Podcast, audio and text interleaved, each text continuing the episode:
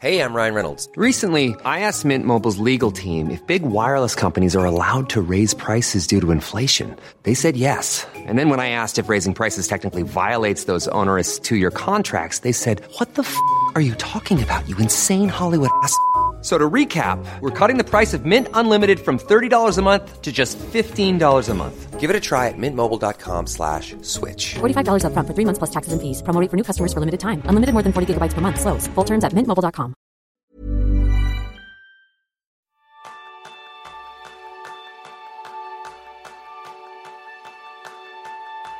¿Por qué creemos en mierdas como estupideces paranormales, en ideas absurdas y encima nos aferramos a ellas? Ese es el tema principal del programa de esta semana, donde aprenderás cómo nos engañamos a nosotros mismos y cómo dejar de hacerlo con Ramón Nogueras. Ramón es psicólogo y máster en Dirección de Recursos Humanos por la Universidad de Granada. Es profesor y autor del libro ¿Por qué creemos en mierdas? Y desde hace más de una década se dedica a la divulgación de la psicología y acerca, por un lado, la apasionante de esta ciencia y por otro, informa de la enorme cantidad de fraude y pseudociencia que hay en torno a la misma.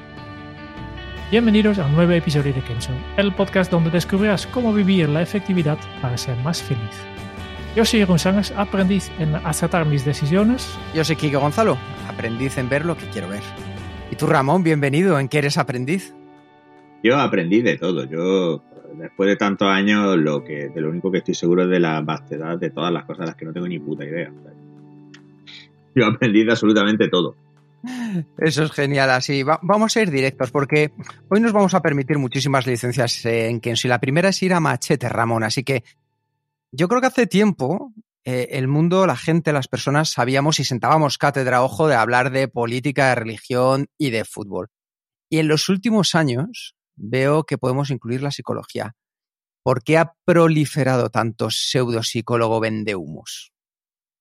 Bueno, pues eh, supongo que por un cúmulo de razones. Para empezar, porque el tema de la pseudopsicología y el vender humo tiene una tradición ya muy, muy, muy amplia, más de centenaria, que comienza con el, propio Sigmund Freud, que fue en ese sentido el padre de inventarse mierda en, en torno a la psicología, porque Freud nunca se consideró psicólogo, Freud siempre se mantuvo aparte de la psicología, entre otras cosas, porque se negó a que el psicoanálisis se sometiera a los controles del método científico y la psicología pues, es una ciencia de su concepción eh, en el laboratorio de, Wundt, en Leipzig, antes, bastante antes de que Freud eh, escribiese eh, su primera sarta de. Entonces, además, la psicología se presta muy particularmente a que haya pseudoteorías y mierdas, porque todos, a fin de cuentas, tenemos una experiencia de nuestra propia conducta y todos creemos que entendemos nuestra conducta y todos creemos que podemos entender la conducta de los demás. Esto es lo que los psicólogos cognitivos llaman tener una teoría de la mente el, tema de decir, yo puedo entender por qué haces lo que haces, por qué estás, qué estás pensando, qué estás sintiendo.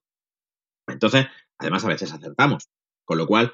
¿En cuándo, eh? No, no, claro. Bueno, de hecho. Hay, claro, por probabilidad. Hay un libro del que, del que algún día me gustaría hacer una charla, cuando volvamos a poder hacer charla y toda esta mierda, que se llama eh, Everyday Mind Reading, lectura, lectura de la mente cotidiana, algo así, de un psicólogo social llamado William Ickes, que demuestra que en el tema de la empatía somos muchísimo más deficientes de lo que nos pensamos y que de hecho fallamos más que una escopeta de feria cuando intentamos eh, estimar qué es lo que está pensando, qué es lo que está sintiendo el otro, cuando atribuimos motivo a las razones del otro.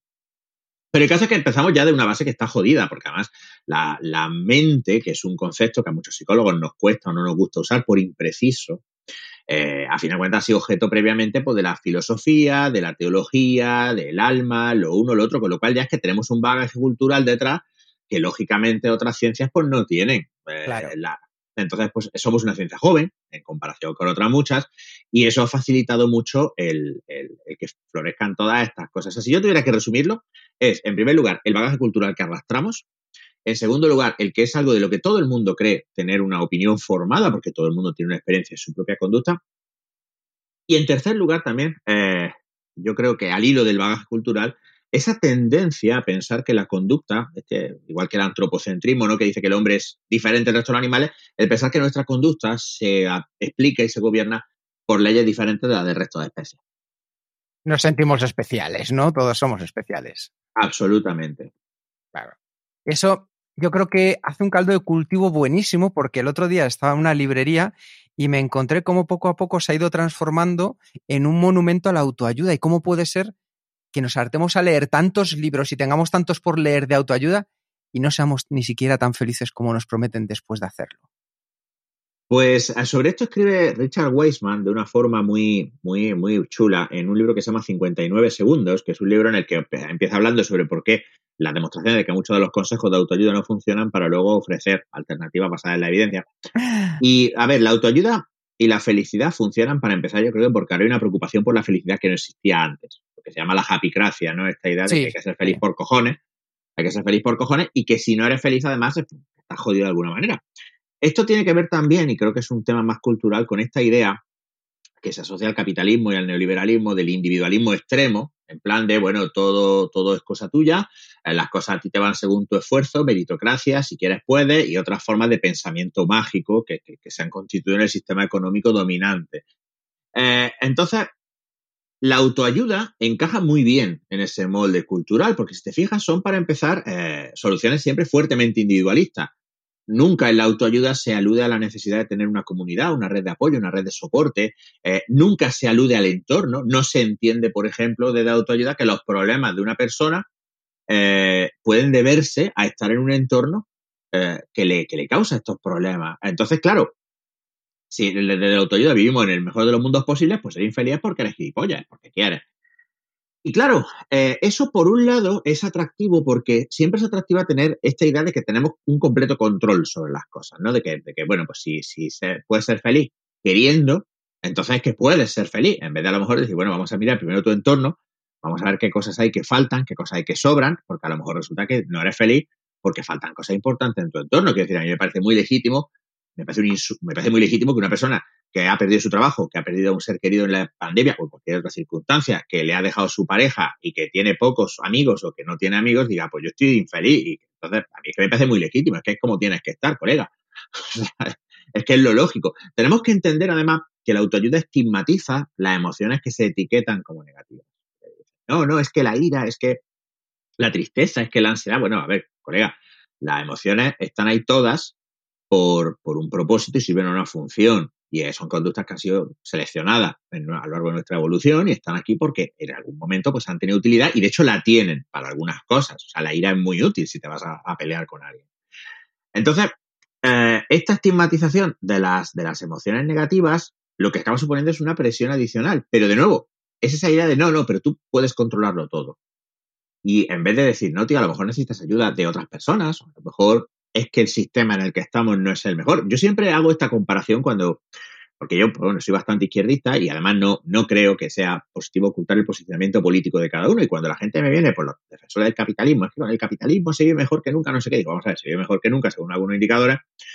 Pero, por ejemplo, en nuestra sociedad de la felicidad, las prescripciones de antidepresivos y de ansiolíticos no dejan de subir. Pero cuando digo que no dejan de subir es que suben disparadamente. Los diagnósticos suben. Y tú puedes decir, bueno, es que antes esto no se diagnosticaba. Y a lo mejor tienes razón, en parte. Pero tampoco tenemos medicamentos mejores, porque no es una enfermedad, pero es otro tema. Y además, eh, las presiones sobre nosotros no dejan de crecer. O sea, la autoayuda no deja de ser una forma de autoexigencia. Y creo que al final todo esto es un batiburrillo muy nocivo que hace que, de hecho, como bien señala Richard Weisman, la persona que más probabilidades tiene de comprar un libro de autoayuda es alguien que ya ha comprado el libro de autoayuda. O sea, que ha entrado en esta espiral de mejora perpetua, de mm, a lo mejor el siguiente libro el siguiente. Eh, el que me lleve al nirvana. Pero vamos, que te comprendo ese sentimiento porque yo paso por la sección de psicología, de, sobre todo de las grandes cadenas, la FNAC, etcétera, y a mí lo que me dan ganas de hacer una hoguera de San Juan con toda la mierda que hay ahí. Oye, pues seguro que se prende el edificio entero, ¿eh? O sea, no te creas que va a ser pequeño el fuego que va a aparecer ahí. Eh, ah, quiero aclararle a la audiencia nacional que no estoy hablando de esto en serio, ¿eh? Que, últimamente están las cosas muy, muy soliventas, que también supongo que en tanto que no lo rapee, pues más o menos debería estar a salvo. Pero por si acaso, quiero aclarar que esto es una figura del lenguaje y por supuesto que no se deben quemar libros ni edificios, ni se deben quemar cosas, ¿vale? Pero sí es cierto que lo que hay en una sección de psicología en, una, en un centro como FNAC o como no tiene nada que ver con la psicología. Se encuentra un libro de psicología, eh, es casi, yo creo que por equivocación.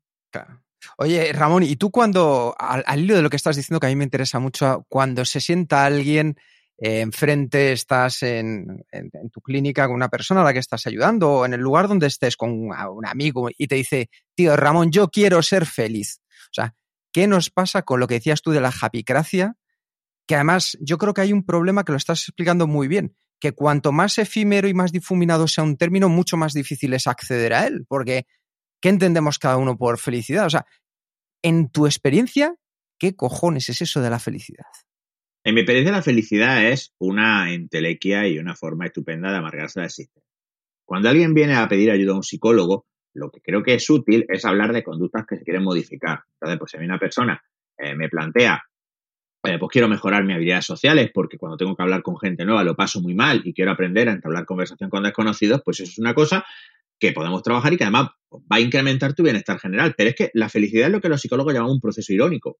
El proceso irónico es un proceso que cuanto más lo observas, peor es y cuanto más intentas controlarlo, peor resulta. Es como, por hacer siempre la analogía típica, el sueño cuando tienes que dormirte y no te duermes por la razón que sea y empiezas a rayarte con tengo que dormirme, tengo que dormirme, venga, relájate, relájate, relájate, menos te duermes o al revés, el día que, tienes sueño pero tienes que mantenerte despierto porque quieres ver una peli o porque estás con gente y te lo estás pasando bien pero se te abre la boca y cuanto más intentas despertarte, parece que más sueño te entra. Con la felicidad pasa un poco igual, en el momento en el que te preguntan si eres feliz, lo primero que empiezas a pensar es no, porque claro, siempre vas a encontrar cosas que no estén bien.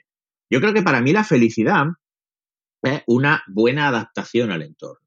Y eso incluye eh, aceptar que hay veces que hay cosas pues que no son agradables o que no nos gustan y, y, que también creo que la felicidad incluye esas emociones que habitualmente se etiquetan como negativas. O sea, creo que ser feliz también incluye sentir malestar, tristeza o enfado lo que sea en ciertos momentos. El tema es que ese malestar sea congruente con la situación. Claro. Porque yo, una, una, de las cosas que me he dado cuenta, en general, aquellas personas que puedo conocer o con las que puedo tratar y me doy cuenta que son más felices, son personas, por así decirlo, que han ampliado fronteras, es decir, que les ha pasado algo grave para ganar mayor perspectiva y darse cuenta de aquello que les hace feliz. Y muchas veces no está en el otro extremo, sino que se encuentran cosas sencillas, te das cuenta de eso. Pero, ¿por qué la sociedad nos mete en este rollo eterno de la insatisfacción continua? Porque la gente feliz yo creo que consume poco y gasta poco dinero. No, claro, es la pura verdad. Sí, sí, sí, sí, En cualquier caso, en cualquier cosa que tú hagas, pues siempre hay una perspectiva comercial. Esto también es cierto que no es cosa del capitalismo. Yo creo que a fin de cuentas, bueno, la religión organizada llevan haciéndolo a la torre de años, vendiendo salvación. Y vendiendo salvación, además, pues los católicos, sobre todo, que perfeccionaron mucho el tema, pues con todas las bulas y los planes de pago por un terruñito en el cielo y cosas así, que a fin de cuentas las bulas papales no eran más que una forma de hipotecarte algo ahí arriba. Pero cuando, cuando pensamos en por qué esa, esta presión, es porque eh, el consumo en general, eh, bienes sobre todo, eh, es un reforzador inmediato. en un libro estupendo que, aunque algunas partes no estoy muy de acuerdo o están desactualizados, no replican, pero que sigo recomendando de Jonathan Haidt, que se llama La hipótesis de la felicidad, él revisa alguna evidencia que muestra que en general las, las experiencias hacen más por el bienestar que las cosas. O comprar, esto es un consejo que ya casi es un lugar común, ¿no? Esto de eh, el dinero en comprar experiencia y no en comprar cosas. Pero esto tiene un cierto trasfondo. Eh, esta infelicidad, esta insatisfacción constante lleva a intentar solucionarlo de forma inmediata y la forma más fácil es comprando cosas. Las cosas tienen un valor de refuerzo inmediato. Lo que pasa es que luego hay un proceso que se llama habituación hedónica, que viene a decir que, bueno, pues que las cosas enseguida pierden su factor, digamos, sorpresa o novedoso y entonces tú te acostumbras, ojo, esto también va para lo malo. Si te encuentras de repente en una situación de pérdida, pues al principio lo pasas muy mal, luego vuelves a tu antiguo, generalmente vuelves a tu antiguo nivel de bienestar. O sea, si tú estabas muy contento antes de una ruptura sentimental, una vez que pasas el duelo, normalmente vuelve a lo contento que estás. Claro, ¿qué pasa? Que tú te compras un chisme, pues te compras un teléfono, te compras un coche, te compras una tele, te compras una consola o lo que sea, y esa, eh, a base de exposición, te acabas habituando. Y entonces esto pierde esa capacidad de reforzarte, de gratificarte. Con lo cual, claro, ¿qué es lo que haces? Repites. ¿Por qué? Ojo, porque el comportamiento de comprar se ha visto reforzado en el pasado. O sea, tú has aprendido que si yo me gasto dinero en comprar una, mierda, me voy a sentir bien, aunque sea momentáneamente. Por el otro lado, la experiencia, las interacciones sociales tienen la ventaja de que es mucho más difícil que produzcan esa habituación, porque a fin de cuentas, eh, cada experiencia es única. Si yo veo un concierto, ese concierto en principio es único y repetible. Eh, las relaciones sociales, en cierta forma también, aunque por supuesto puede haber monotonía y puede haber rutina, pero es más difícil. Entonces, claro, ¿cuál es el problema? Que muchas de estas cosas no dan pasta. Lo que da pasta es que te compres, pues yo qué sé, pues una suscripción a Netflix, lo que da pasta es que te compres, pues, objetos, lo que da pasta es que te compres fármacos, eso da pasta. Y entonces, claro, a fin de cuentas, no creo que. A ver, cuando yo hablo de estas cosas, supongo que a veces puedo parecer, sobre todo ahora que llevo tiempo sin cortarme el pelo y llevo una barba que parezco un rabino loco, eh, puede parecer un poco que hablo como una especie de conspiración, pero no es cierto. Yo lo que creo es que en el sistema en el que estamos hay montones de agentes, montones de empresas, etcétera, cada uno tratando pues, de que compremos un mierdecita. O sea, yo no creo que la situación sea el producto concertado de ningún tipo de estrategia, sino que, bueno, pues es el agregado de un montón de gente que busca lo mismo que sacarte el dinero.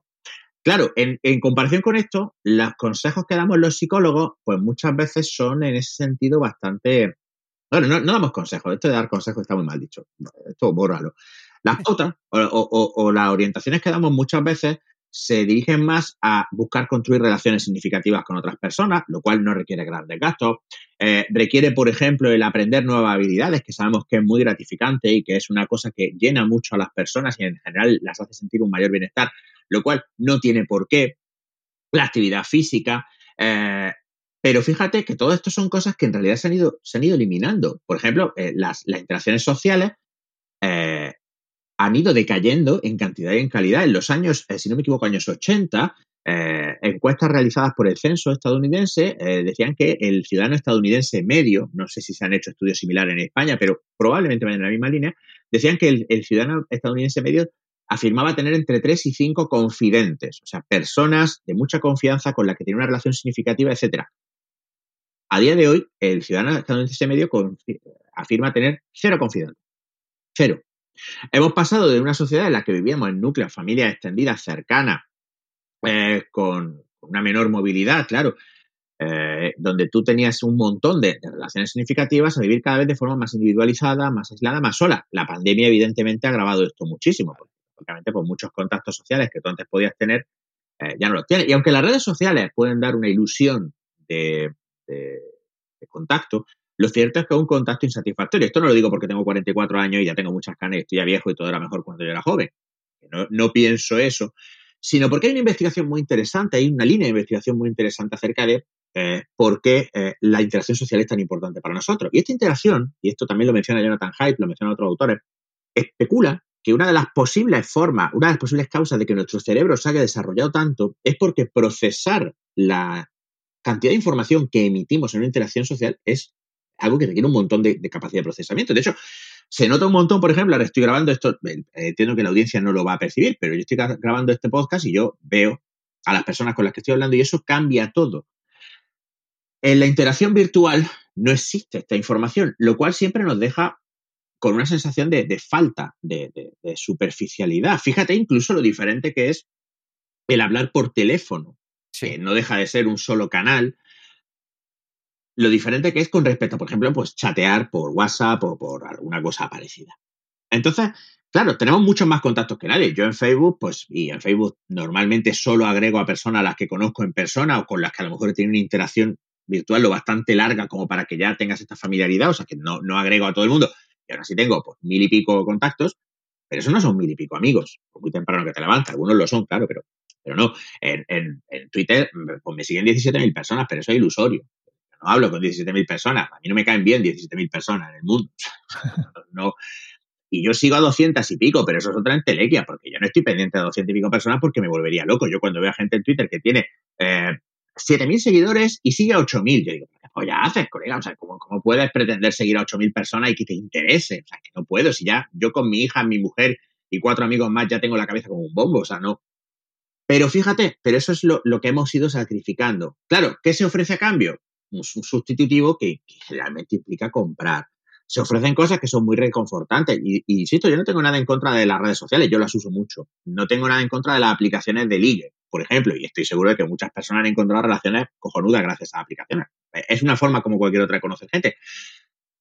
Pero creo siempre que en este intercambio hemos ido perdiendo, hemos sido eh, lo que Bauman llamaba modernidad líquida, ¿no? Esto de sí, ahora ya no tenemos por qué vivir en el mismo sitio, con lo cual nuestras relaciones van fluctuando, van cambiando, eh, las amistades son menos estables, pero nosotros seguimos necesitando esas cosas, seguimos necesitando formar parte de una tribu más o menos estable y seguimos necesitando eh, vernos las caras, hablarnos, efectivamente, es que, no lo digo en serio, porque hay veces que he grabado eh, podcast o lo que sea sin ver al interlocutor y yo ya percibo que una experiencia. Como docente, por ejemplo, una de las cosas que todos los días les doy el coñazo a mis alumnos es, por favor, aquellos de vosotros que podáis, encender la cámara.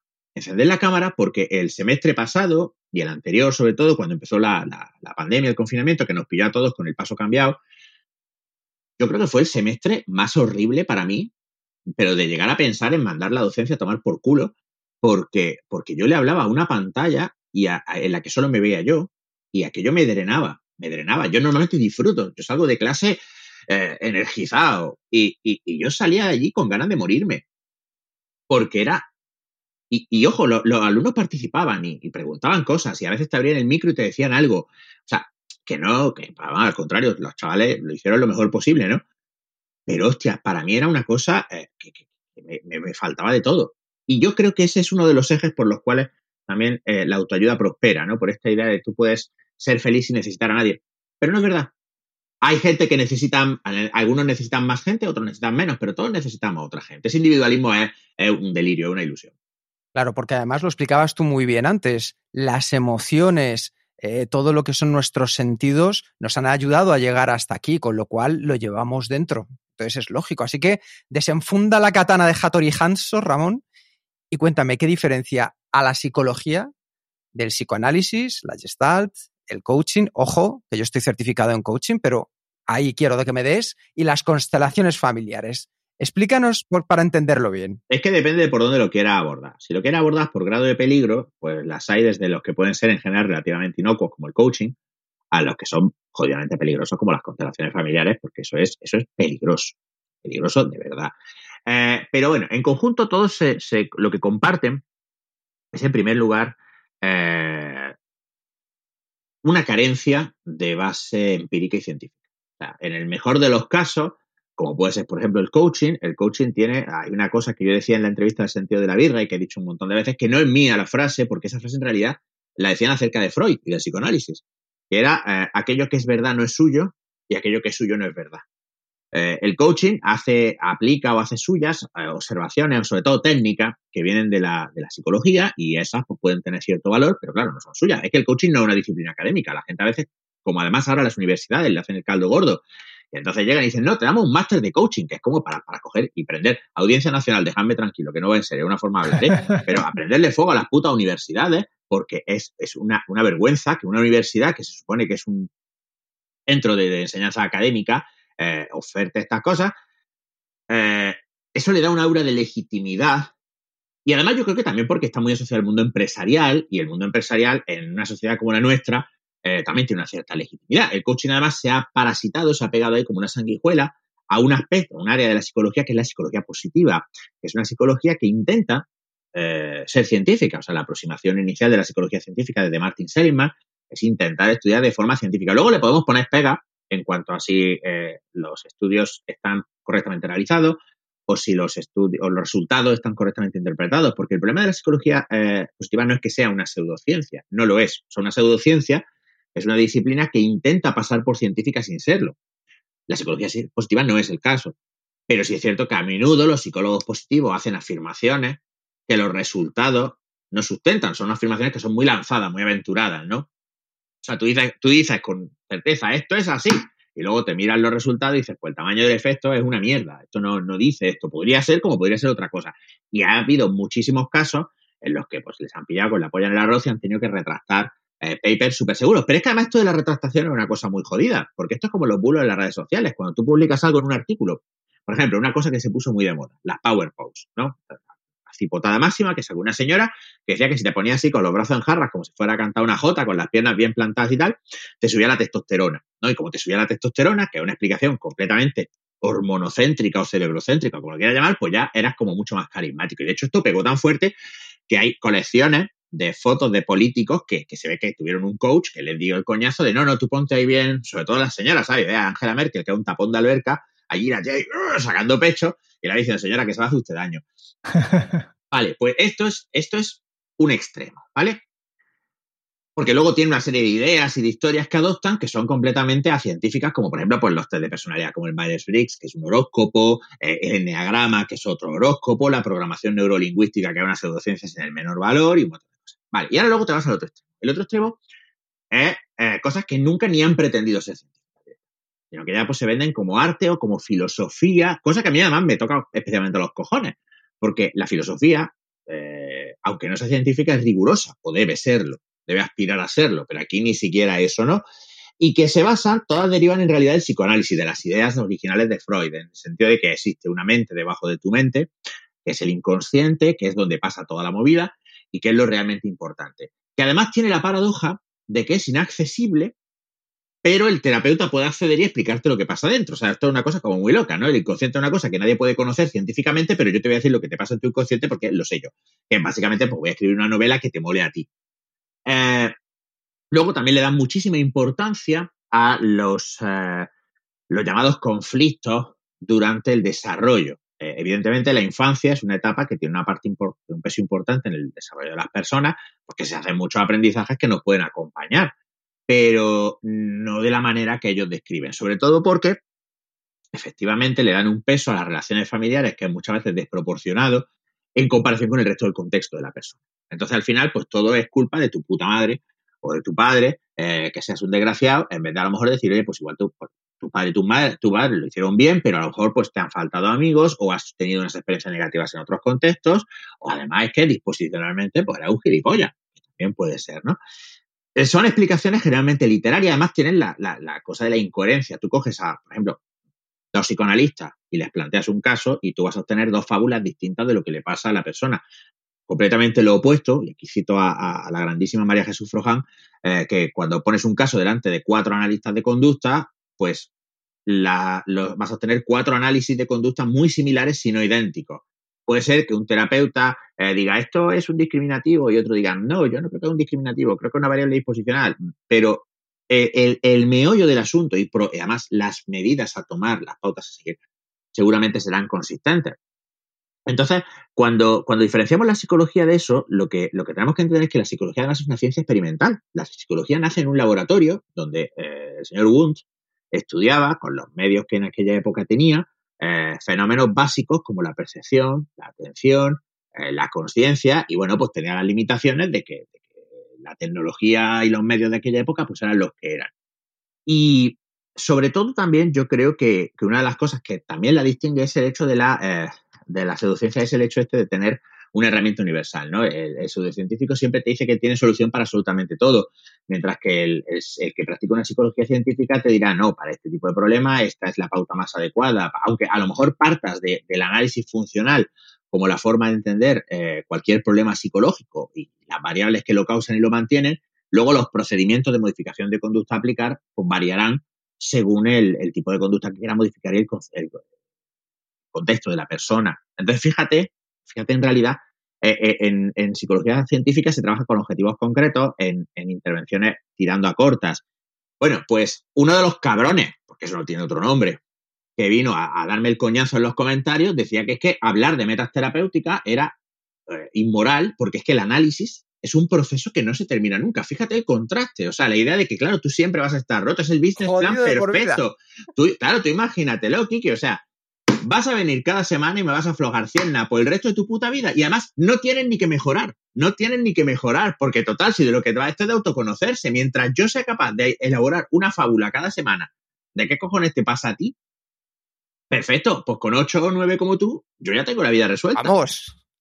Claro, eh, me parece indecente, que me parece indecente. Pero claro, mm, en fin, eh, es una cosa de la que yo creo que, que, al igual que los médicos nos han deshecho, de los curanderos, ni la sociedad se ha deshecho de los teólogos, para nosotros todavía nos queda mucho tiempo de aguantar esta mierda. Hay una cosa que, a mí me llama mucho la atención, es que todas estas formas de hacer psicología, casi todos, pues tienen como punto de partido que, estamos malos, como que no, no estamos bien, ¿no? Joder, Jerón, eso es súper importante, eso es súper importante y mira, se me había pasado efectivamente. Eh, la idea central, esto es una cosa que además a poco que te metes te llama la atención. En primero de carrera, nosotros tenemos una asignatura obligatoria que era psicología del desarrollo y evidentemente, como es la psicología que estudia eh, las diferentes etapas de la vida, eh, desde el punto de vista de la psicología, pues las teorías de Freud allí salían, aunque el, que dominaba era Piaget, sobre todo, Vygotsky, pero, pero se hablaba del psicoanálisis y además el profesor que teníamos pues era psicoanalista, ¿no? Y, Y era alucinante porque una de las prácticas pues era hacer uno de estos test proyectivos. Los test proyectivos son los típicos test de dibujo. De dibújame una familia, dibújame un árbol, dibújame una casa. Eh, el test de manchas de Rorschach es el test proyectivo por excelencia. Estos test no valen una puta mierda. O sea, no tienen la, menor validez. Pero el caso es que nos hizo hacer el test del puto árbol. ¿Vale? Entonces, cada uno tenía que dibujar un árbol. Teóricamente tenía que buscar un niño que te dibujase el árbol del niño. En la práctica, pues la gente cogía y se dibujaba el árbol porque había que hacer la práctica y la peña pasaba de todo. El caso es que yo me leí el manual de interpretación del test, porque tenías que coger el dibujo e interpretarlo. Y una de las cosas que me flipaba era, no hay forma de que el niño salga normal. No hay ninguna forma de dibujar el árbol que no indique algún tipo de trauma o de movida. Si es grande el árbol, porque es grande, si es pequeño, porque es pequeño, si hay espacio alrededor, porque lo hay, si no lo hay, porque no lo hay, si hay figuras adicionales, porque las pones, si no, porque no. La idea de, de estas pseudociencias, efectivamente, es la idea del trauma. Una cosa que un psicólogo basado en la evidencia, puede hacer, y de hecho hace en un porcentaje de los casos, que te viene la gente a tu consulta, te cuentas su movida y dicen, pues tú es que estás bien. O sea, no estás bien, porque a lo mejor no te encuentras bien, pero estás normal. O sea, tu malestar es el normal. Y esto, pues a lo largo de los años que yo he trabajado eh, eh, eh, como psicólogo, lo he visto, hombre, pues no te puedo decir un número, pero he visto unas cuantas veces pacientes que vienen a una sola sesión porque cuando acaba la sesión le dices, es que tú no tienes un problema psicológico, es que tu situación es tal que tú tienes que encontrarte mal. De hecho, joder, hay, hay una vivencia personal mía que, que, recuerdo ahora, que es cuando falleció mi padre. Cuando falleció mi padre hace cuatro años, cinco, va a ser cinco ya este verano, fue una cosa muy súbita porque estaba de, perfecta estado de salud y le dio, un ictus se murió. Y el caso es que, bueno, pues estuvimos unas semanas con mi madre allí en Granada y entonces pues, cuando nos tuvimos que volver, porque además mi hija pequeña tenía un mes exacto el día que falleció mi padre, pues mi madre se vino con nosotros y le dijimos, tú te quedas con nosotros en Barcelona el tiempo que te haga falta hasta que tú te, te pongas y decidas qué quieres hacer.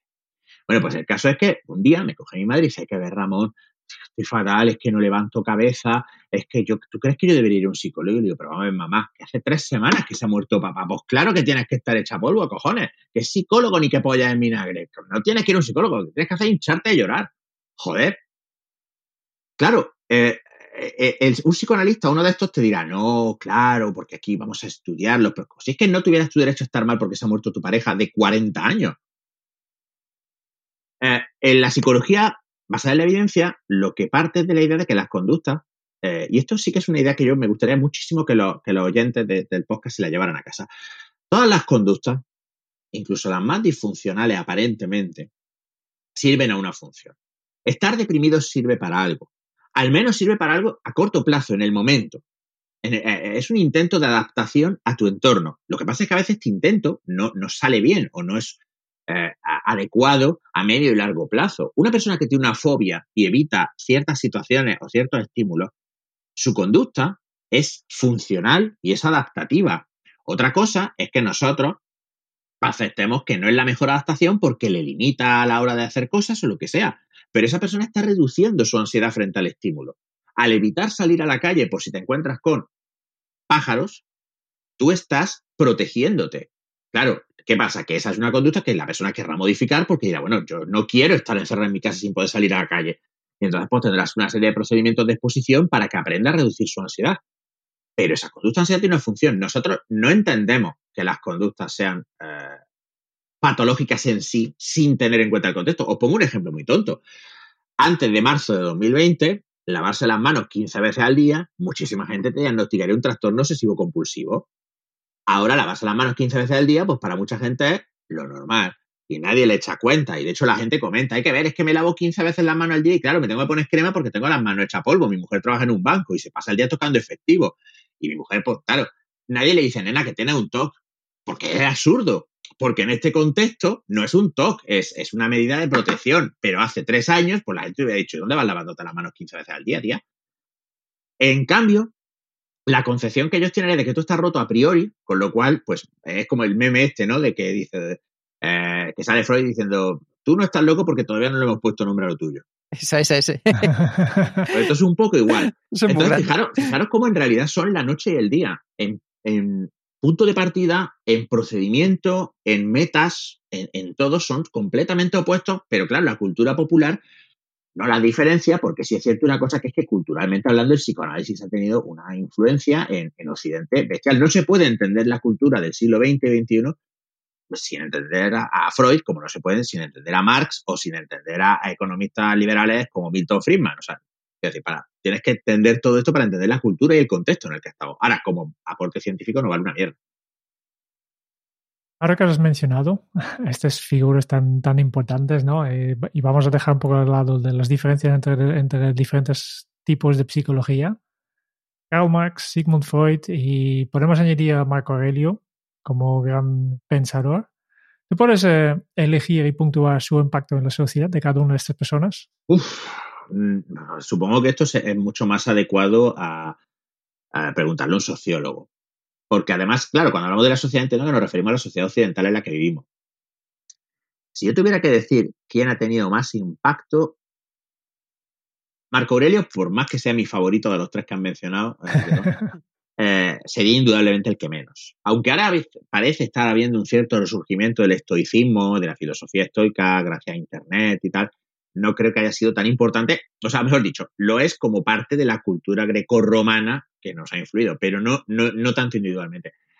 Si yo tuviera que decir una influencia, yo creo que sería más bien eh, Freud que Marx, porque yo creo que el pensamiento de Marx, para empezar, ha sido mucho peor entendido que el de Freud. Marx es un autor eh, que, cuando muchas veces yo leo eh, críticas, las críticas no son críticas a lo que dijo Marx, son críticas a una caricatura de lo que dijo Marx. Y ojo, no porque el máximo no sea criticable, el máximo es súper criticable. Ah, pero lo que pasa es que las críticas más acertadas al marxismo suelen venir del marxismo, de gente que se lo ha leído. Pasa un poco igual en psicología con el conductismo y, ojo, y, en la otra dirección con la psicología cognitiva, que muchas veces la gente que más fuerte lo critica son gente que en realidad no se ha leído a Skinner, por un ejemplo, ni por el canto.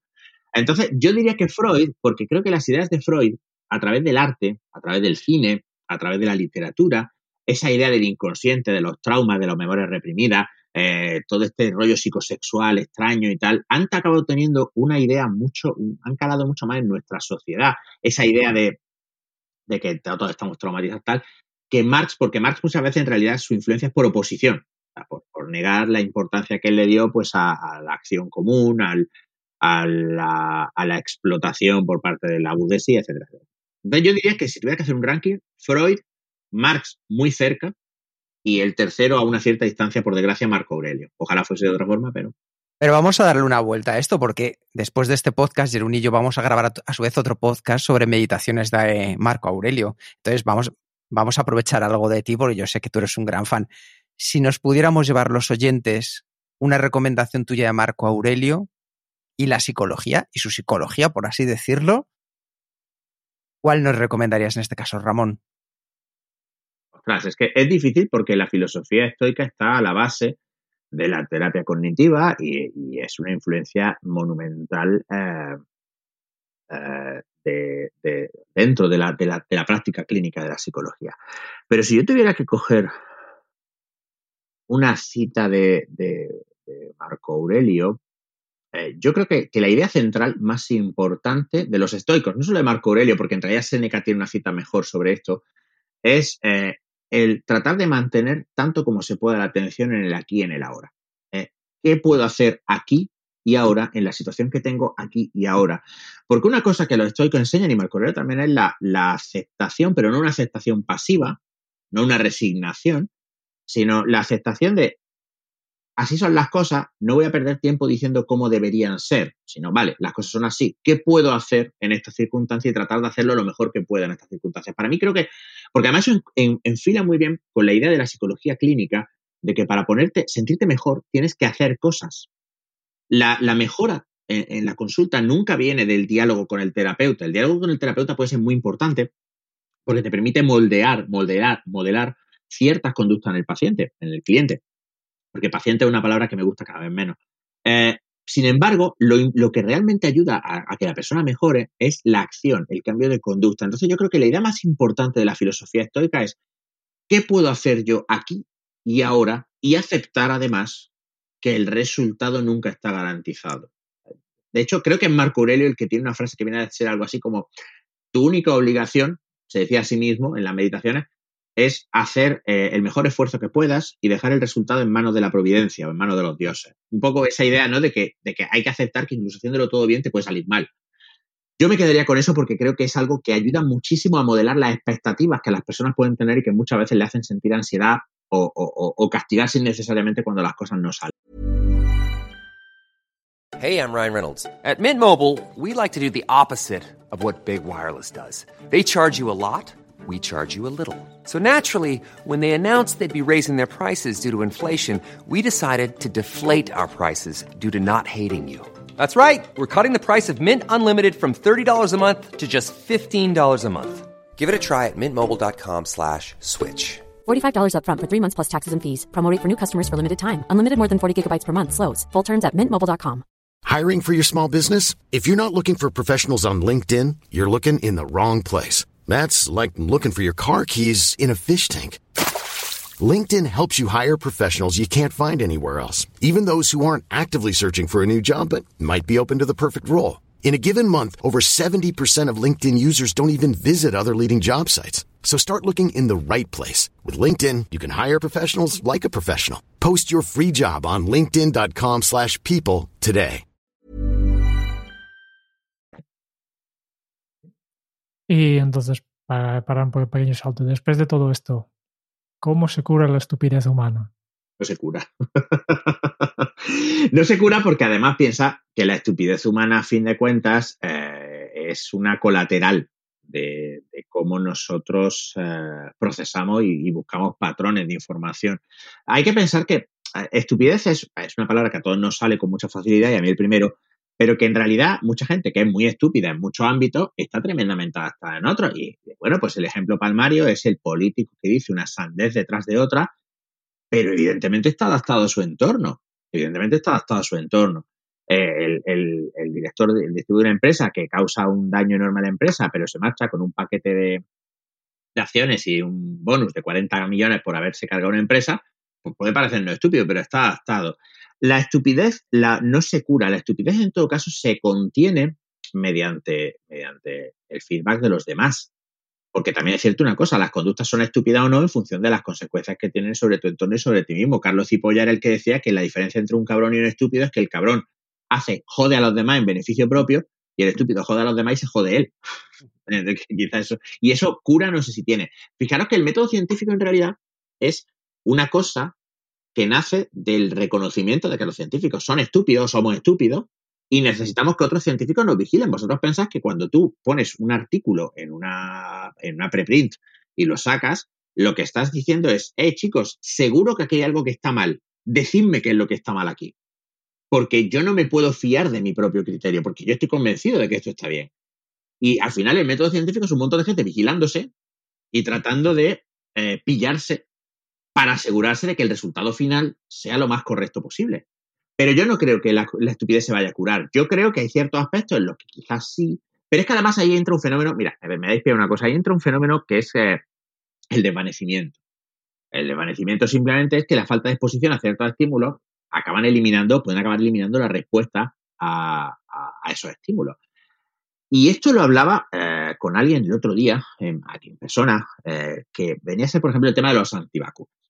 El tema de los antivacunas es un fenómeno que además, evidentemente, se da de forma aparentemente paradójica en países eh, más, eh, desarrollados o más adelantados.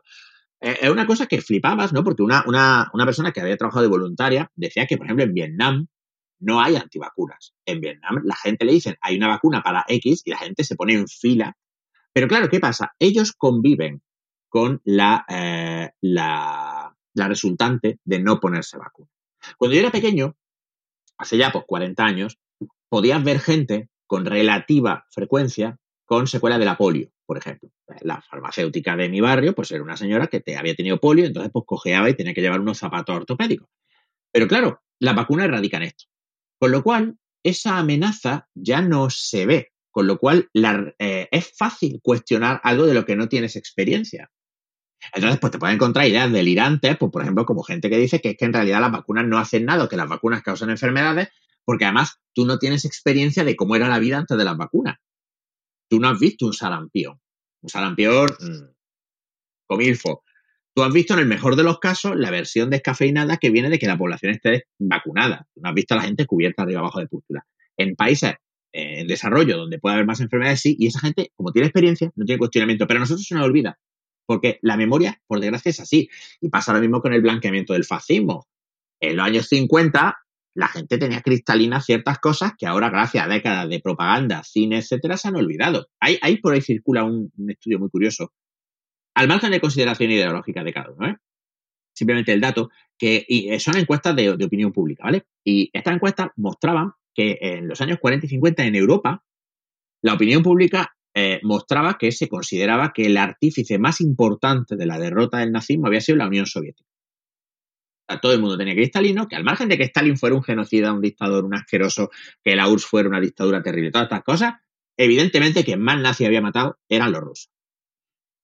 Pasan 50 años y en los años 90, a principios de los 2000, esas encuestas están completamente invertidas y se considera que el país que hizo el mayor esfuerzo bélico fue Estados Unidos.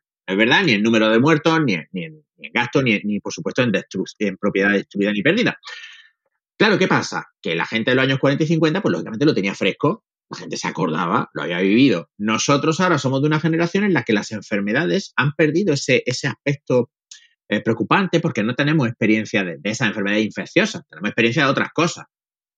Pero claro, nuestra experiencia además está muy limitada porque no tenemos contacto con la muerte. Con esto no estoy diciendo que la gente tenga que morirse en sus casas para que todo el mundo los vea.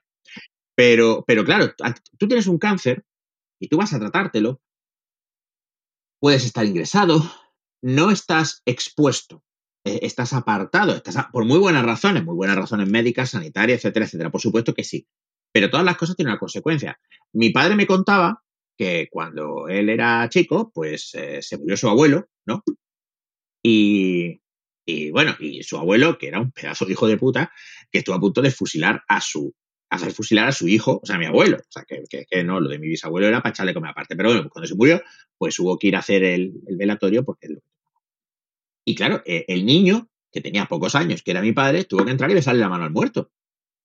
Es decir, y, y, nadie entendía que hubiera que proteger a los niños de ver a un muerto. Pues el muerto está ahí y ya está, ¿sabes? Pues va y le da un beso que es el abuelo.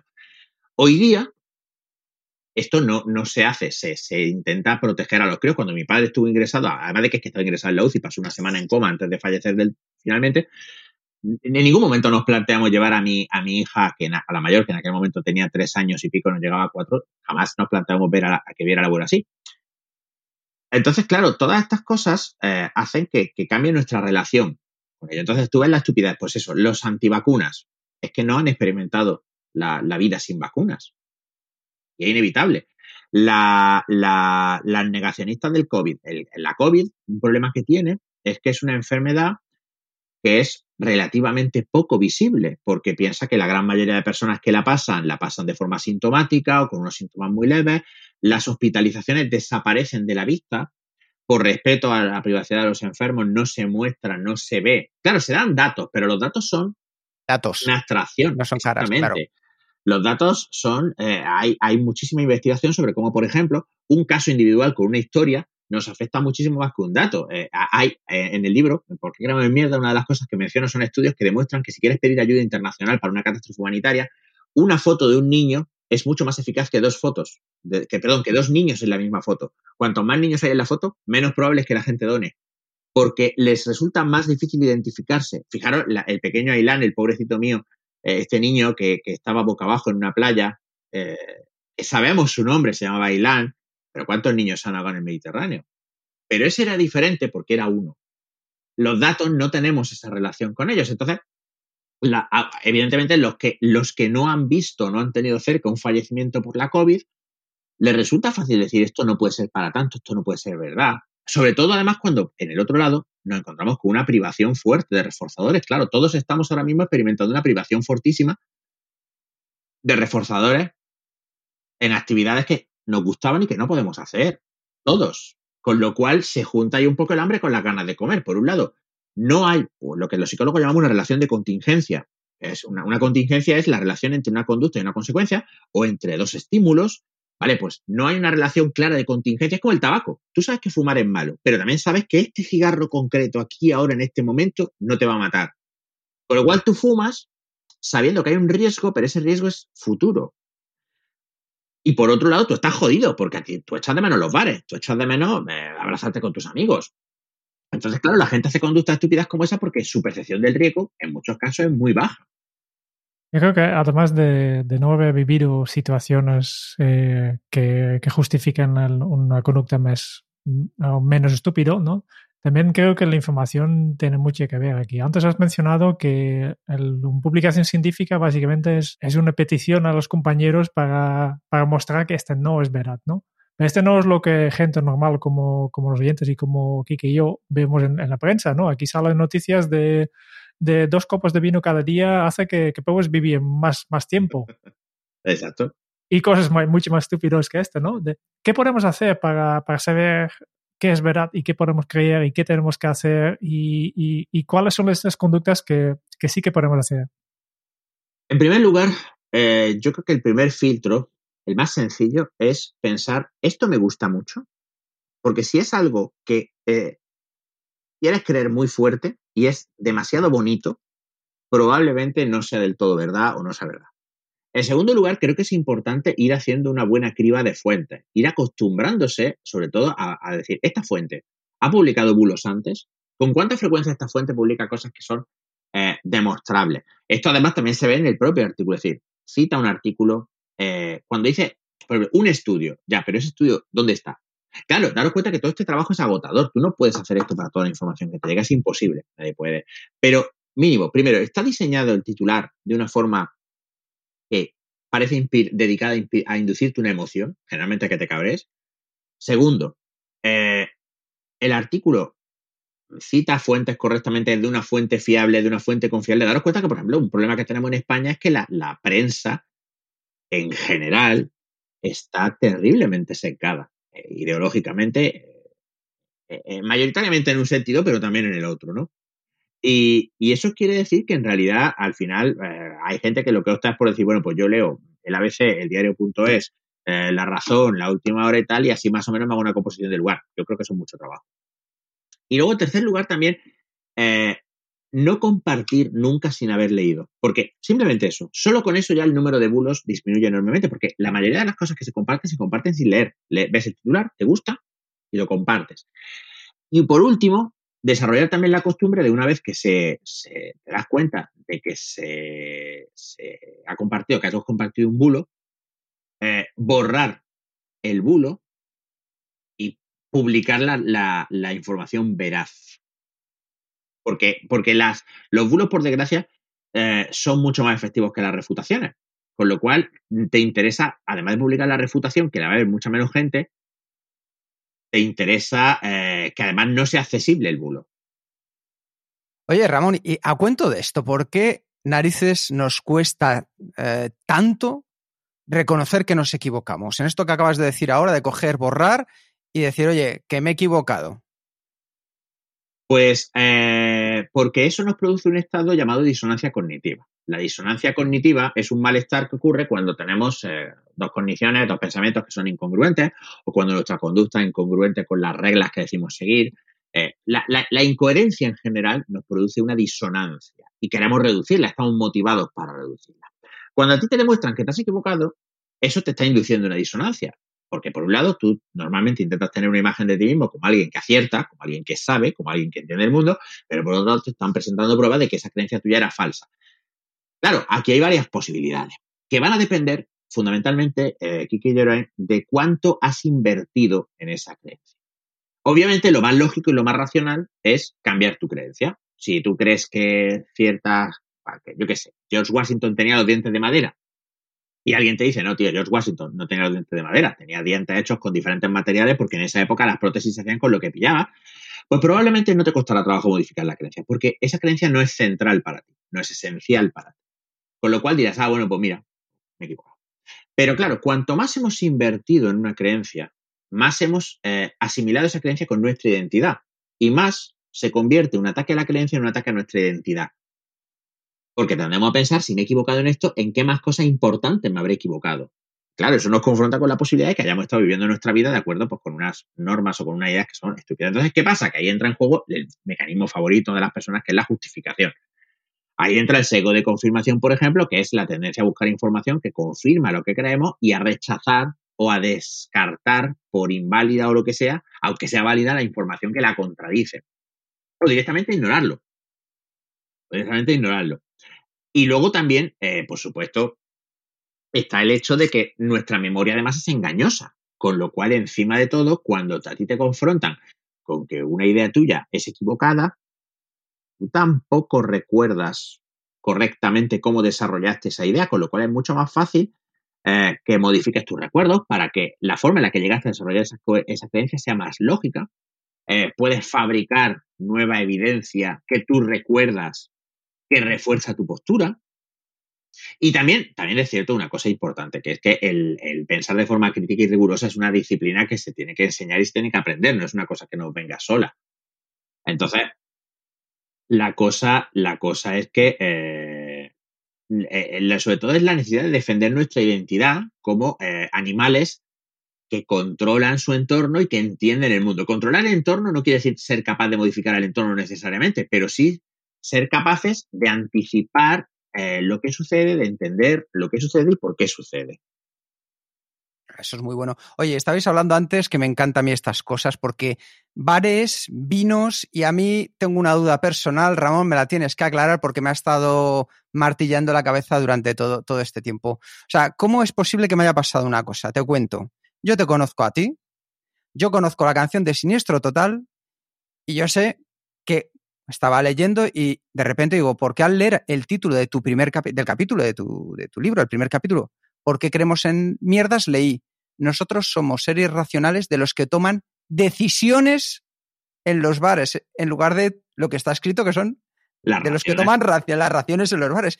¿Qué pasó en mi cabeza? Porque te lo prometo que hubiera puesto mi mano en el fuego porque yo había leído ahí, nosotros somos seres racionales de los que toman decisiones en los bares. Vale, esto hay, hay psicólogos y neurocientíficos que probablemente podrán responder a esto mejor, pero normalmente eh, tenemos que entender que nosotros no procesamos absolutamente todo lo que, lo que nos eh, lo, que, percibimos.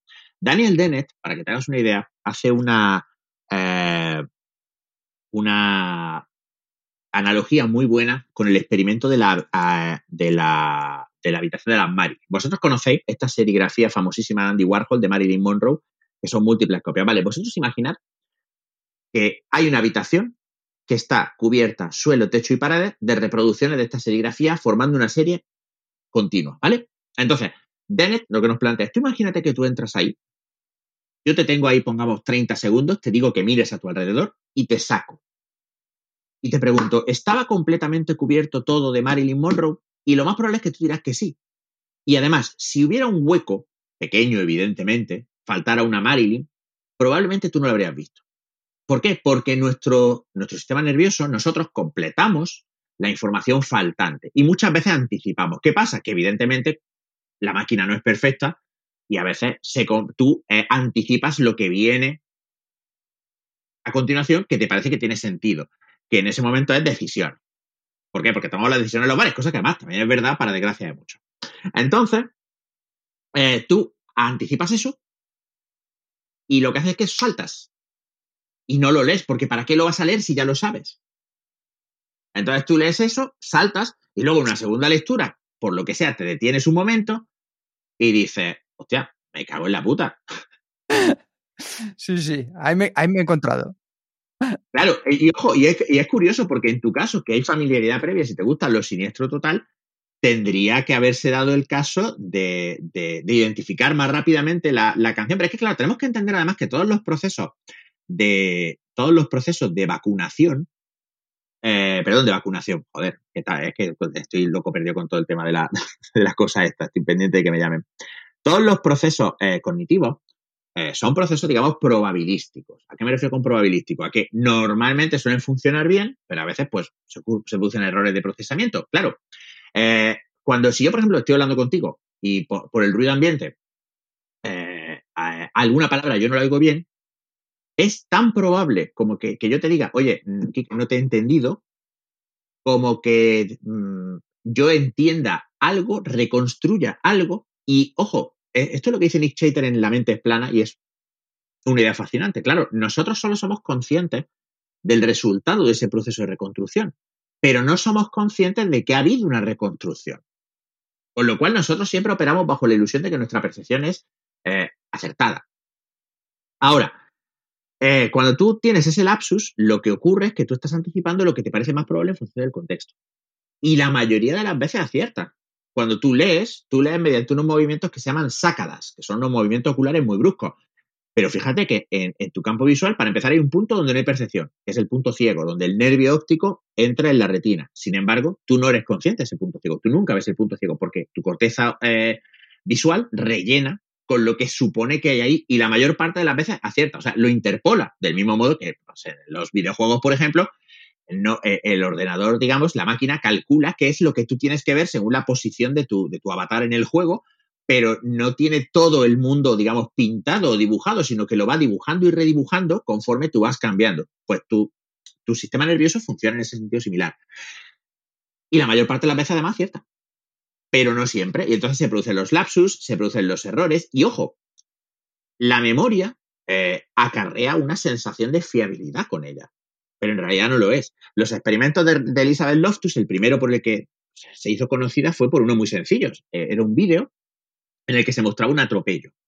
Entonces, eh, en un cruce, un coche de color, vamos a suponer, no me acuerdo del color exacto, vamos a suponer que el coche fuera rojo, atropellaba a un peatón y se daba la fuga. Al acabar el vídeo, o sea, segundos o como muchos minutos después, el entrevistador le preguntaba al sujeto, ¿por dónde se fue el coche verde? Solo con decirle el coche verde, el sujeto recordaba, en un alto porcentaje de los casos, el coche como verde. No todos, por supuesto. O sea, había sujetos que decían, no, no, era un coche rojo.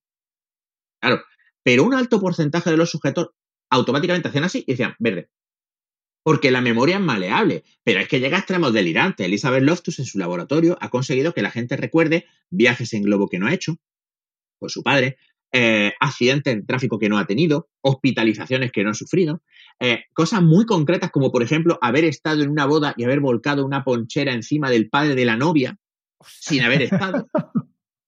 Y no hablamos, además, no hablamos de, procedimientos complejos, hablamos de, a lo mejor, eh, tres sesiones en las que preexpones a la persona al recuerdo, introduces la modificación, refuerzas la modificación y la persona se convence. Hablamos puramente verbal, verbal todo. O a lo mejor con ayuda de una foto. En, el caso del viaje en globo, lo que hacen es coger, eh, pedirte fotos de tu infancia y te chopean en una foto, en un globo con tu padre.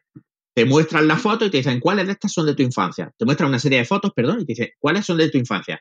La primera vez, la mayoría de la gente no marca la del globo. La miran y se quedan como diciendo, ¿y esto? Pero bueno, la segunda vez, un porcentaje mayor de sujetos reconoce la foto como válida. Y la tercera, ya es que hay mucha gente que te cuenta la historia del globo. Pues sí, fuimos a no sé dónde y mi madre hizo la foto, por eso salgo con mi padre, porque la foto la hizo mi madre, que llevaba un jersey morado y comimos papas fritas y plato al pujarreño, o sea, lo que sea, lo que sea. Es que todo esto eh, opera además para darnos una sensación de, confiabilidad y de consistencia, pero que es ilusoria porque no podemos, porque, eh, mm, porque somos eh, máquinas con unas limitaciones físicas a la hora de procesar la información, somos organismos limitados y por tanto pues, lo hacemos lo mejor que podemos.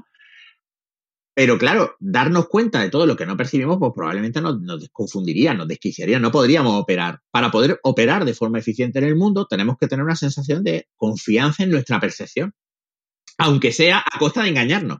Aunque sea a costa de engañarnos. Que yo creo que es una cosa también maravillosa eh, utilizándola en positivo para algunos aspectos. Y hablabas de padres de viajes en globo. Una pregunta a ti, eh, antes nos lo has contado, tu padre falleció hace unos años, yo sé que tenías una relación especial con él y todo un personaje. ¿De qué te gustaría que tu padre se sintiera orgulloso de todo lo que estás haciendo, Ramón? Tengo la suerte de que, como yo tenía muy buena relación con mi padre, hablaba mucho, tengo muy claro que mi padre se sentía en general muy orgulloso de las cosas que yo hacía y todo lo que yo hacía le parecía estupendamente bien. O sea que en ese sentido no, no tengo pesar. Una de las cosas que además le digo mucho a la gente es eh, tratar siempre de superar la inhibición que tenemos muchas veces decirle a la gente que la queréis y todo eso, porque una de las, quizás la única cosa buena, eh, además de que la, una de las dos únicas cosas buenas, la otra cosa buena que tuvo lo de mi padre es que al ser tan, tan súbito, mi padre no tuvo que pasar por algo que él le aterrorizaba, que era la incapacidad. Mi padre no, o sea, mi padre estuvo perfecto hasta el último minuto y yo creo que así es como él quería haber seguido. La otra cosa buena es que eh, de toda la mierda que fue la muerte de mi padre, eh, fue eh, lo único que no fue malo fue que yo, él se fue y yo me quedé con la tranquilidad de que él se fue sabiendo cuánto le quería y cuánto le apreciaba porque se lo decía muchas veces, ¿no? Pero yo creo que mi padre estaría particularmente orgulloso del esfuerzo como divulgador, porque mm, enseñar era una cosa que mi padre respetaba muchísimo. Y el hecho de que al final yo me haya dedicado a enseñar eh, lo buena, lo fantástica, lo, apasionante que es la psicología, yo creo que era una cosa que él le ponía particularmente orgulloso. No le gustaba mucho lo de los tacos, pero es verdad, no le gustaba mucho. Mi padre pasa cosas, decía que había que ser un poquito más formal. Pero yo creo que estaba muy orgulloso de que, de que sintiera tanto entusiasmo por la psicología y lo comunicara a tanta gente. Vale, poco a poco vamos a hacer terminar, pero antes tengo que pasarte una pregunta que te ha dejado nuestra última invitada, Laura Veina, la fundadora del Club de Malas Madras. Ah, muy bien, estoy muy a favor de ella. Muy bien. Yo soy un padre de mierda también, o sea que estoy... Su pregunta para ti como padre de mierda es como marido y padre de dos niñas, ¿cómo concilias? Mal. a ver, eh, conciliar es, es eh, de entrada me parece una jodienda y es una mala idea. Y yo eh, creo, y, desde la admiración por Laura y el grupo de Malas Madres, que yo creo que hace una labor muy buena, creo que conciliar no es algo que debamos perseguir, porque conciliar equivale a poner en el mismo plano dos cosas que no deberían estar en el mismo plano, que es el trabajo con la vida personal. Y yo creo que siempre el trabajo se tiene que supeditar a la vida personal. O sea, yo no tengo que conciliar la vida laboral con el trabajo. Yo tengo que conciliar el trabajo con tener una vida personal rica. Entonces, ¿cómo concilio? En primer lugar, eh, con un calendario compartido con mi mujer, porque si no, de quien se entere. En segundo lugar, tratando de poner límites muy estrictos al trabajo en todo lo que pueda. Además, porque en mi caso es jodido, porque mi mujer tiene un trabajo eh, con un horario establecido, con lo cual el trabajo de mi mujer está firmemente delimitado. Mi mujer trabaja de 8 a 3, termina de trabajar, ha terminado. Yo, mi trabajo, yo podría estar siempre trabajando. Entonces es importantísimo. Es una cosa que aprendió de ella. Esto lo aprendí a cabezazo porque yo soy muy tonto, ella es mucho más lista que yo. A ponerme unas horas muy firmes y decir, a partir de cierta hora no se curra, a partir de cierta hora, que no siempre lo cumplo, pero lo intento, no se contestan emails, a partir de cierta hora estás por lo que estás. Y eso es una cosa que yo creo que es eh, importantísima, el poner límites férreos a la vida personal. Y voy a, voy a, meter aquí con cuña a un autor que en su momento me gustó mucho, cuando yo estaba mucho más obsesionado con el tema de la productividad y todas estas cosas, yo en eso soy un adicto en rehabilitación, que es un libro que sea, de un autor que se llama eh, Neil Fiore, que en el castellano se tradujo como Hágalo ahora, en inglés se llamaba The Now Habit. Es, es un libro súper bonito porque es de un psicólogo cognitivo que además adopta una perspectiva muy amable y muy, muy amable contigo mismo de no te fustigues, etc. Y este tío proponía una técnica que yo intento aplicar que se llama la antiagenda. Y el, aspecto principal de la antiagenda es que eh, consiste en planificar muy cuidadosamente tu tiempo, pero, ojo, siempre empezando por el ocio y las actividades que te aportan como persona. Y entonces el trabajo lo metes en los huecos que deja. O sea, si tú, a ti te gusta jugar a videojuegos, o a ti te gusta estar en Instagram, ponte todos los días un rato para estar en Instagram, ponte todos los días un rato para jugar a videojuegos. Y entonces, con eso bien delimitado y bien protegido, el tiempo de estar con tu familia, el tiempo de hacer ejercicio, el tiempo de, tu clase de baile, entonces mete el trabajo dentro de los huecos que quedan libres. Entonces, conciliar sobre todo e, es recordar que el trabajo es un medio para poder hacer las cosas que molan, no al revés. Con lo cual el trabajo siempre tiene que ir por detrás, no por delante. Porque también os digo una cosa, a mí mi trabajo me flipa. Me encanta ser psicólogo, me encanta ser docente, mis alumnos son de puta madre, la gente que viene a la consulta son de puta madre, pero si a mí mañana me dieran un sueldo en café de 2.500 euros para el resto de mi vida, iba a venir a currar su puta madre. También os lo digo desde el corazón, desde el corazón. Qué bueno. Oye, yo tengo una última pregunta antes de pasar al cuestionario. Eh, y es que después de este viaje apasionante con el que hemos convivido contigo, que nos has llevado de un lugar a otro, Ramón, ¿qué pueden hacer los oyentes? Según terminen de escuchar ahora mismo el podcast, para no dejar que unos idiotas arruinen su día. Hay una técnica muy sencilla que enseño en clase de toma de decisiones y que, creo que puede ser muy útil. Se llama eh, transposición temporal, es el nombre técnico, pero algunos lo conocen como 10-10-10. Cada vez que algo te hincha los huevos o los ovarios, eh, párate y piensa, ¿qué importancia va a tener esto dentro de 10 minutos? ¿Qué importancia va a tener esto dentro de 10 meses? ¿Qué importancia va a tener esto dentro de 10 años? En la aplastante mayoría de los casos, ninguna.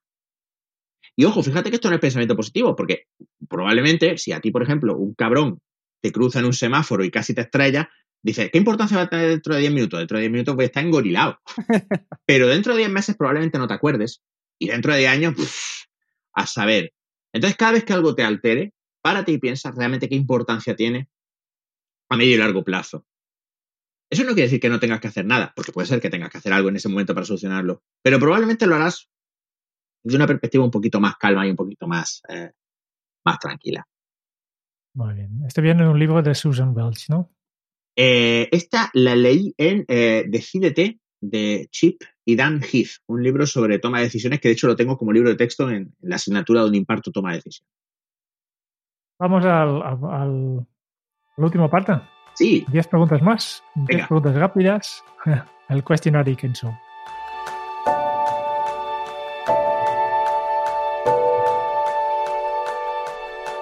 ¿Cuál es tu lema?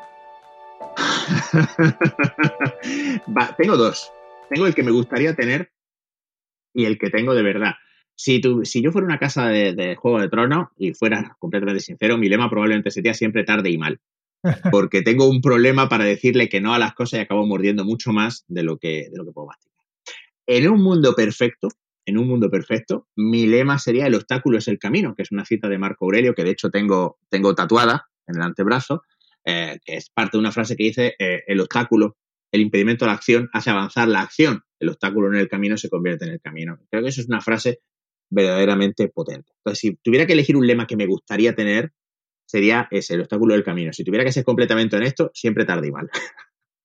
¿Cómo se titularía tu biografía? Hostia. No sé cómo he llegado aquí. Un momentito. ¿Cuál es el libro que más has regalado? Y obviamente aquí descartamos tu propio libro. El libro que más eh, he leído. Has regalado. Ah, el libro que más he regalado. Hostias. Mm. Es que he regalado un montón. Si tuviera que elegir, estaría muy apretado porque no te puedo decir con certeza cuál de los dos más entre La Fundación de Asimov y Dune de Frank Herbert, porque son los dos libros que me crearon la vocación de ser psicólogo. No son mi libro favorito, mi libro favorito es El Señor de los Anillos, pero es que ese no lo he regalado apenas. Pero Dune eh, y Fundación sí los he regalado más veces. No sé cuál de los dos puede haber sido. Uno de esos dos. ¿A quién te gustaría o te hubiera gustado conocer? a, a, uf, qué difícil, a Freddie Mercury. A Freddie Mercury. Me habría gustado, porque es mi, mi, mi cantante, mi artista favorito y creo que es un tío con el que habría sido interesantísimo hablar. Encaja perfectamente con la siguiente pregunta. ¿Qué canción pones a todo volumen para subir el ánimo? Uf, tengo, tengo un montón. Pero reconozco que aunque mi grupo favorito es Queen, mi otra banda favorita, que es The Patch, eh, se, se, se lleva más tiempo escuchada. Entonces yo creo que la cosa estaría entre Personal Jesus y Enjoy the Silence.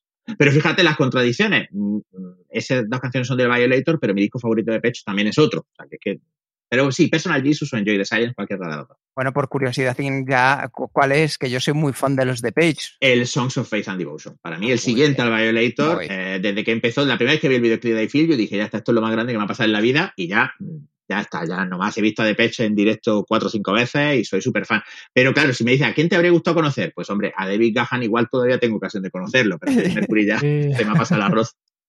Oye, la verdad es que David Gahan en esa época con la chica con la que estaba le hizo mucho, nos hizo mucho bien para ese disco. A él sí, no sé sí, si tanto sí. bien. Sí, sí, sí, sí, sí, no, el tema de David Gahan con la droga, madre mía, lo que ha sido.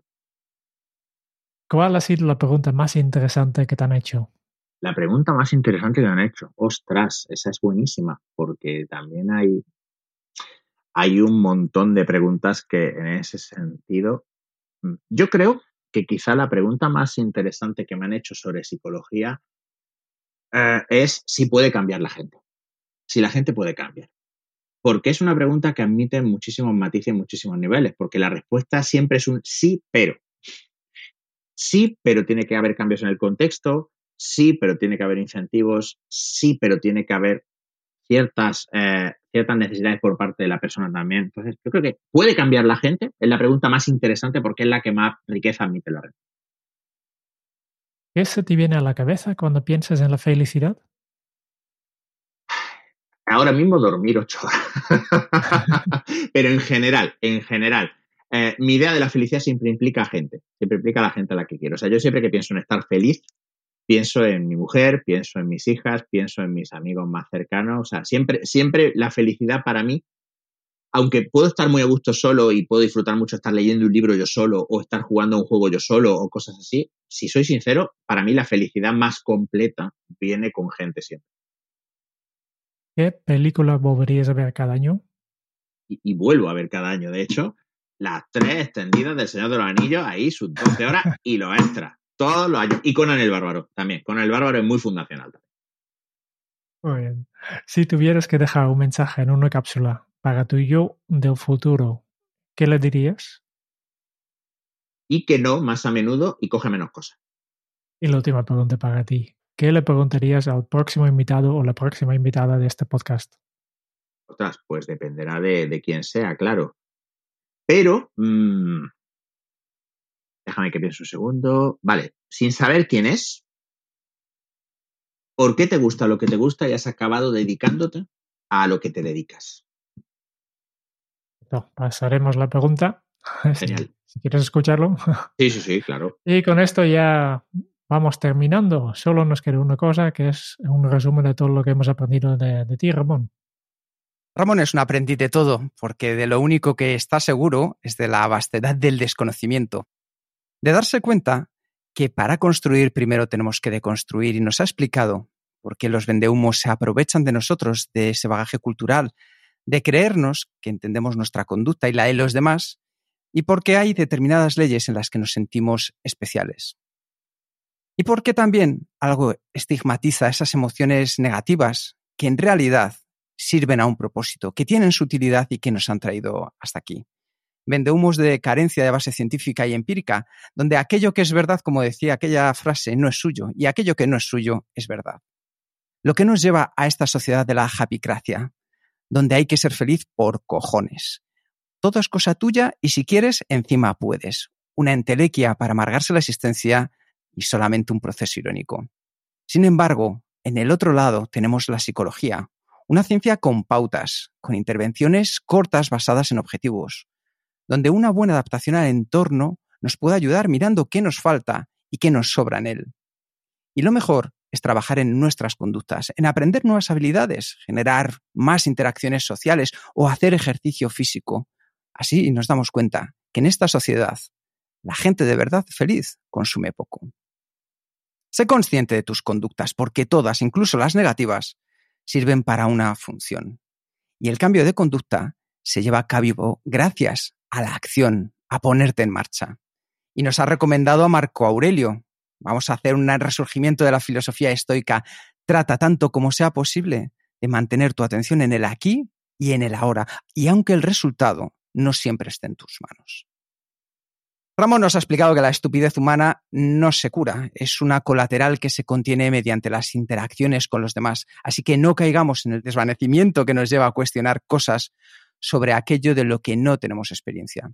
¿Y cómo hacer frente a toda esta mierda que nos mandan y que nos tragamos? Primero, haciéndonos la pregunta de ¿está diseñado el titular a inducir una emoción personal? Segundo, ¿el artículo cita fuentes fiables? Después de eso, no lo compartamos si no lo hemos leído. Y por último, desarrolla la costumbre de borrar un bulo y publicar la información veraz si es necesario. Así harás frente a la disonancia cognitiva que lucha contra las creencias que hemos mantenido y nuestro sesgo de confirmación. Algo que es clave y lo aprendimos por la muerte de su padre que Ramón ha compartido y es superar la inhibición de decir a las personas que las queréis, que las amáis, no os canséis. Y cuando os llegue una mierda gorda, recordad la regla del 10-10-10. Piensa en esta situación cómo te va a impactar en 10 minutos, en 10 meses y en 10 años, porque en la mayoría de los casos dentro de 10 años no tendrá apenas impacto. Ramón, tú nunca te hubieras esperado esto. De hecho, no sabes cómo has llegado hasta aquí, pero has venido a resolver el gran problema de la psicología, ser sus relaciones públicas. Un divulgador del que tu padre se sentiría orgulloso porque te esfuerzas para descubrirnos y hacernos vivir en esa pasión por el mundo de la psicología. Muchas gracias por decirnos que sí y nos encantará verte otra vez dentro de pronto. Cuando queráis, ha sido un verdadero placer. Muchas gracias por escuchar el podcast de Kenso. Si te ha gustado, te agradeceríamos que te suscribas al podcast, lo compartas en tus redes sociales o dejes tu reseña de 5 estrellas para ayudarnos a llegar a más oyentes. Y si quieres conocer más sobre Kenso y cómo podemos acompañarte a ti, a tu equipo o a tu organización en el camino hacia la efectividad personal, puedes visitar nuestra web kenso.es. Te esperamos la semana que viene en el próximo episodio del podcast de Kenso, donde Kike y Jerún buscarán más pistas sobre cómo ser efectivo para vivir más feliz. Y hasta entonces, ahora es un buen momento para poner en práctica un nuevo hábito Kenso. Vivir bien es la mejor venganza. Nos escuchamos pronto. Chao.